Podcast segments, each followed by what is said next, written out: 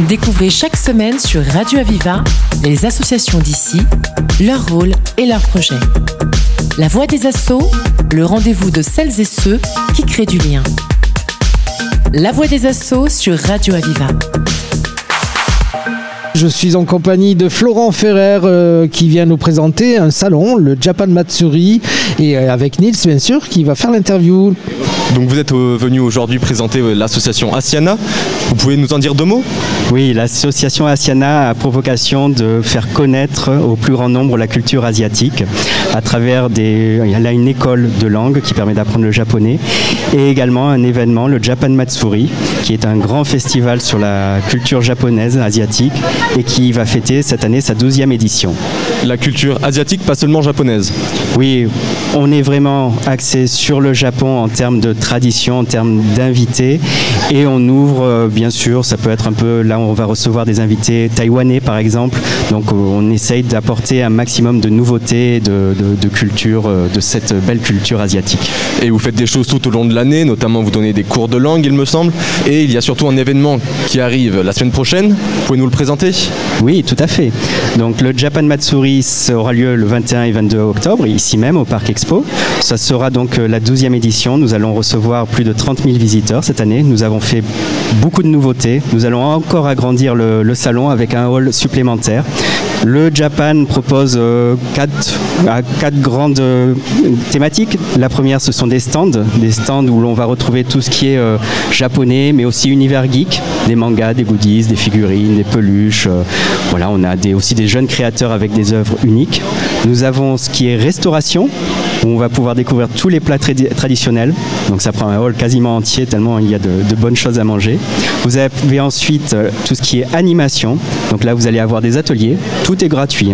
Vous allez avoir de l'origré. L'entrée est gratuite aussi. Non, malheureusement, l'entrée n'est pas gratuite, mais elle n'est pas très chère non Sur réservation Elle est de combien Vous pouvez le dire. hein? Alors, l'entrée, le pass un jour est à 15 euros et le pass deux jours est à 27 euros.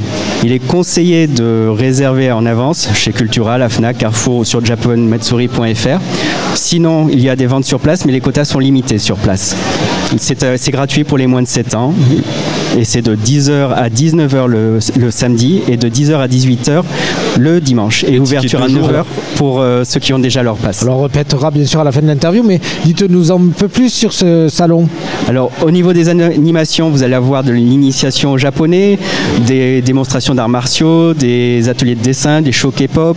Vous allez avoir aussi tout un Ah, il faut expliquer aux, aux Ah. auditeurs ce que c'est un show K-pop.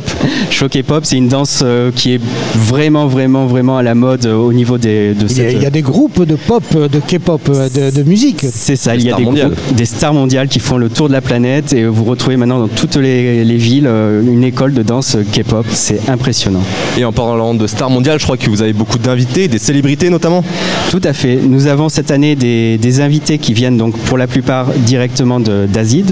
Nous avions Chun Miko et Shihiro qui sont deux cosplayers taïwanais qui viennent pour la première fois en Europe au Japan Matsuri. Nous avons aussi l'ambassadrice culturelle du Japon qui est Miu Fujiyama. Nous avons euh, toute une série de personnes, Tokyo Nojo qui est un YouTuber euh, assez connu qui fait des présentations du Japon avec beaucoup d'humour. Voilà, là c'est une partie, je vous donne pas tous les noms, il y a plein de surprises, ils sont à peu près une dizaine à venir. Vous avez l'habilleuse euh, traditionnelle du kimono, des coiffes traditionnelles, vous allez avoir beaucoup de personnes. Vous avez aussi des auteurs qui seront présents, Elodie Loisel, Alexandre Sanchez, qui sont des auteurs de manga français qui ont beau succès. Et après, vous avez toute une partie acteurs, comédiens de doublage. Alors c'est ce que j'allais dire. Est-ce que les séries sont représentées par exemple? Tout à fait. Nous avons en, en doubleur, par exemple, cette année, nous allons avoir Kelly Maro, qui vient avec son frère Tony, et qui est, elle, est la doubleuse de Mimi Géniard dans Harry Potter. Ah ouais. Nous avons euh, Enzo Razzito, qui est un comédien de, doublage, alors là, qui est connu vraiment par les fans de manga, parce qu'il double dans Demon Slayer, dans L'Attaque des Titans, dans Capitaine Tsutsuba, et il double aussi dans Grey's Anatomy, dans plein de séries euh, connues.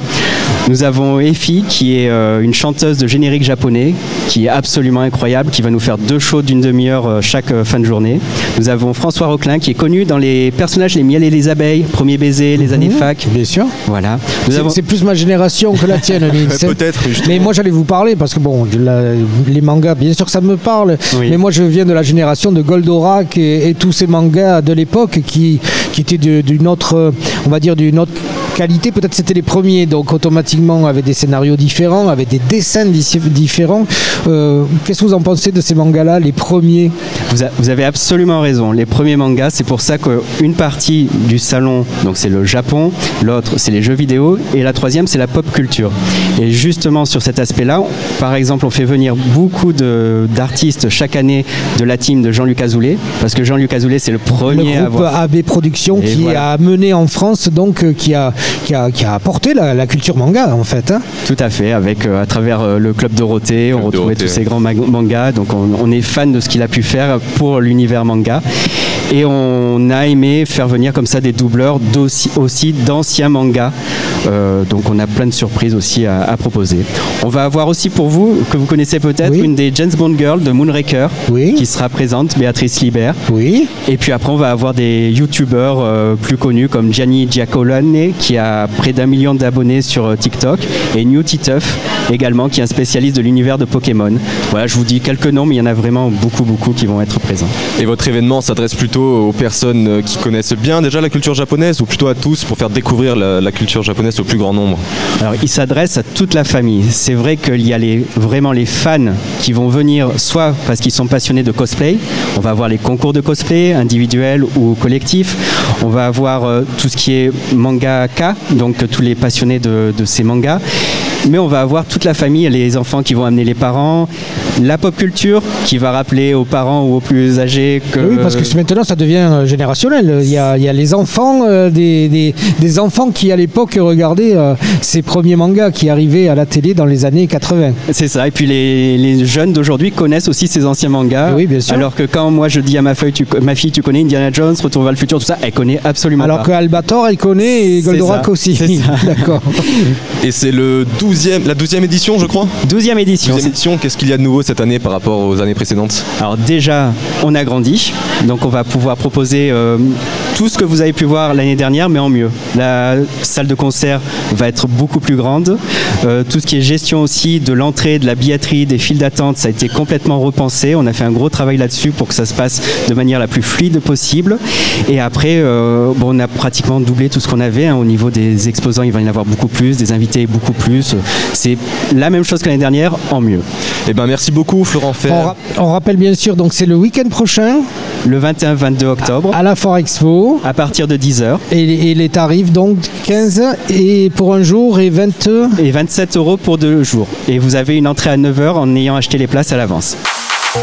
C'était La Voix des Assauts, l'émission qui donne la parole à celles et ceux qui créent du lien. Retrouvez cette émission et toutes les infos sur Internet.